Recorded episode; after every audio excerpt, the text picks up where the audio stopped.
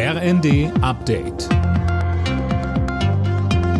Stündlich neu. Auf den Punkt informiert.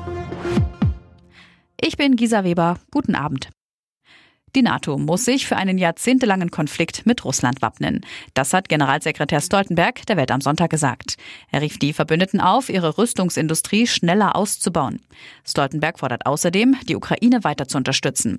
Das hatten auch US-Präsident Biden und Kanzler Scholz nach ihrem Treffen im Weißen Haus betont. Russlands Aufkündigung der Verständigung, dass Grenzen nicht mit Gewalt verschoben werden dürfen, ist eine Bedrohung für Frieden und Sicherheit.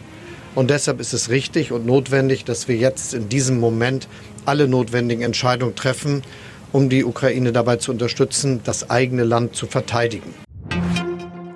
Bundesaußenministerin Baerbock warnt vor den möglichen Folgen einer israelischen Offensive im Süden des Gazastreifens. Ein Angriff auf die Stadt Rafah wäre eine humanitäre Katastrophe mit Ansage, schreibt sie bei X. Israel hat seine Angriffe in dem Gebiet zuletzt deutlich verstärkt.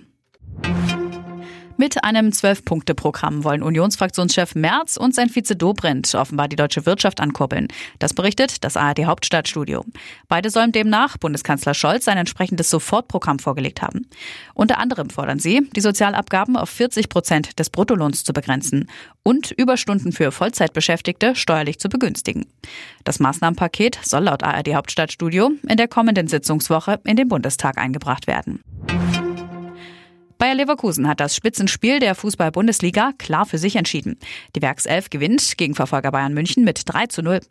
Damit hat Leverkusen an der Tabellenspitze jetzt fünf Punkte Vorsprung und bleibt weiter ungeschlagen.